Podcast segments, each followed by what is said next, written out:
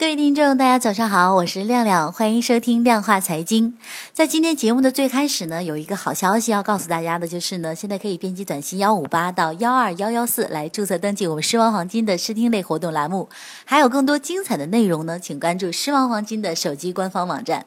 那今天是星期一，也是美好一周的开始，包括周六周日在内的这几天呢，天气都异常的好，祝愿大家这一周呢工作顺利，心情亮丽。话不多说，让我们先去看看上一周的这样的一个市场行情。那么上周呢，A 股在震荡中是处于一个震荡上行的这样的一个态势，沪指呢周线收出四连阳，并站稳了三千一百点的这样的一个整数关。我们以前就说过，三千一百点这个点呢非常的重要。那么在市场逐步的企稳向上的这样的一个过程当中呢，市场的热点啊快速轮动。那这样一来呢，其实也就加大了我们投资者的一个操作上的难度啊。那亮亮是觉着呢，目前是一个非常典型的一个消耗式，在没有出现一个非常大的宏观的变量前呢，震荡行情或会继续延续。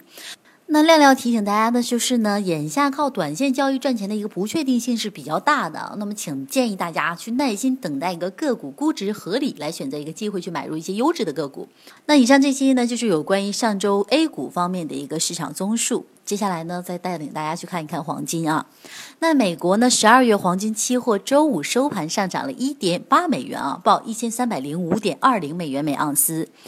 那美国十月季调后非农就业人数增加十六点一万啊，虽然我们不及我们之前谈到的一个预期，但是呢，这个失业率啊，则如预期降至了百分之四点九。同样，大家肯定都非常想知道这个就代表着什么啊。那亮亮是觉着呢，这个就表明了美国非农就业增速仍然很强劲啊。那美联储十二月加息是很有望的，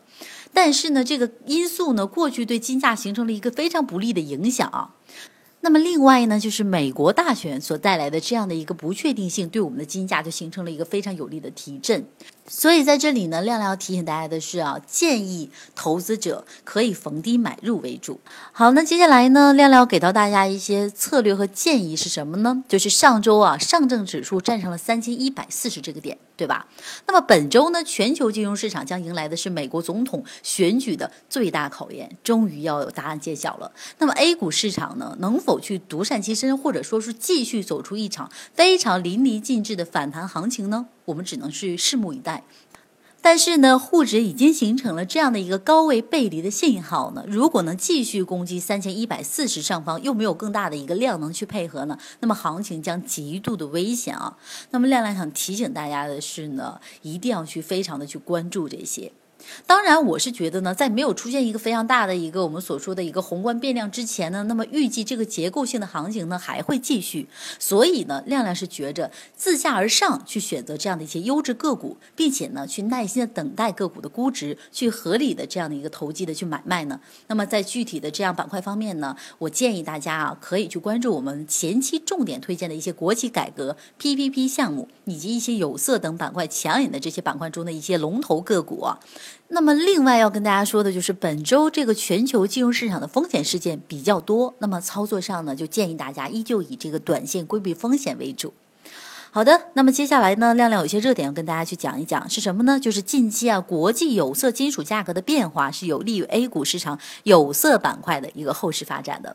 为什么这么说呢？因为中国货币政策趋向一个宽松，大宗商品市场的一个回暖，美元呢也进一步走高，幅度呢是有限的。这些呢都有利于二零一五年下半年的有色金属价格的一个反弹。那么截止现在为止呢，亮亮来跟大家说一说各个有色金属的一个涨幅。就是前五个月的走势当中呢，国际锌价累计涨幅高达百分之二十七，国际铜价涨幅累计是百分之十二，国际铅价涨幅呢累计是百分之二十一，还有呢就是国际铝价涨幅累计是百分之十八。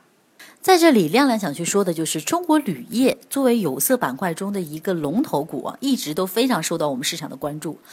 那接下来呢，亮亮就跟大家去介绍一下它的一些消息面啊，就是近期呢，中国铝业呢有意参股金融概念，将谋求保险啊、期货、基金还有投行业务等多元化的一个牌照经营，那么全面的去进军这个金融行业，并且呢，也希望将金融板块提升为该公司的一个战略的一个新兴的产业。那么这个呢，将对公司整体的实力的提升起到一个非常积极的作用。我们建议投资者可以适当去关注该股票一个后市的一个表现。